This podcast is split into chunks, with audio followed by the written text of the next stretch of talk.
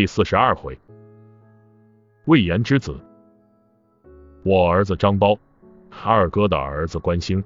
提起来，很多人都知道，但却很少有人知道魏延的儿子。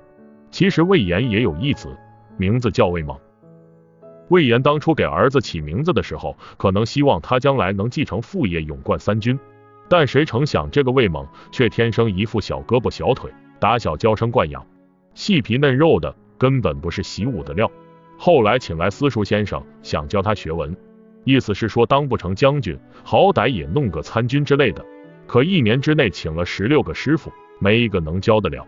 军师曾经说过，魏猛是典型的朽木不可雕也。之后魏延也就索性不管了，由他去吧。这下可好，眼瞅着这孩子一天天长大，成都城里多了一个小霸王。你说他要是作奸犯科吧，倒也好说。抓起来就完了吗？可他还真是不做大坏事，杀人放火之类的他不干。可诸如偷个梨、摸个枣、烧人家衣服、往别人门上涂大粪之类的事，他没少干。当然，他最喜欢的还是调戏妇女，甭管是年轻的、年老的、有点姿色的，还是丑八怪，就是头母猪，他碰到了都得过去摸一把。后来有一次出了点事，这小子摸来摸去，有一天摸到了子龙当时的马子身上。子龙虽说脾气比我强，但也绝不是善茬，当街把他给饱揍了一顿。魏延也觉得这样下去不行，万一哪天再遇到一个吃生肉的主，把儿子给宰了就麻烦了。于是便狠心把他锁在屋里，派人严加看管，不让他出门。可没出三天，这小子就寻死觅活的闹着要绝食，把魏延弄得一筹莫展。后来不知道谁给他出了一个主意。让他花钱雇几个妓女回家，让魏猛摸着玩呗，又安全又省心。嘿，要不说人类的智慧是无穷的吗？这招还真灵，足足半年多魏猛就没出过门。可这终究不是长久之策，养妓女的花费倒是小事，儿子的终身幸福可是大事啊。魏延整日里还是长吁短叹。有一天我喝了点酒，脑子灵光一闪，我忽然想起了点什么，于是就问魏延。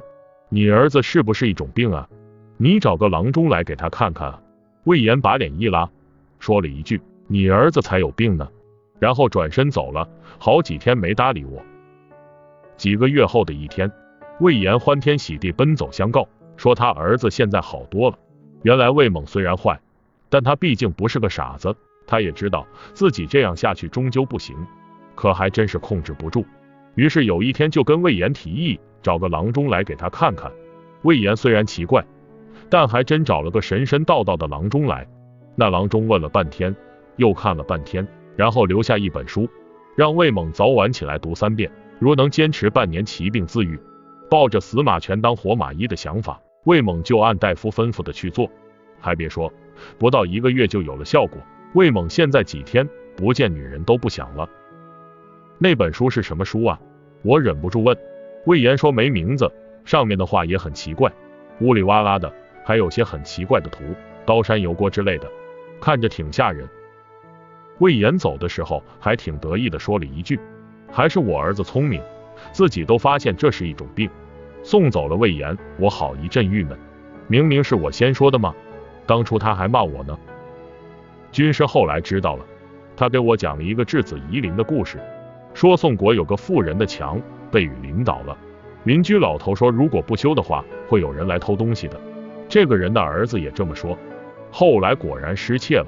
于是这个人夸奖自己的儿子聪明，有先见之明，而怀疑是不是邻居老头偷的东西。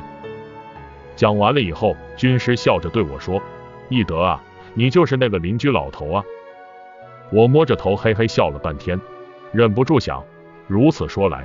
是不是我们好多人都经常在扮演着宋国妇人的那个角色，只是没那么明显，或者自己压根就没想到而已呢？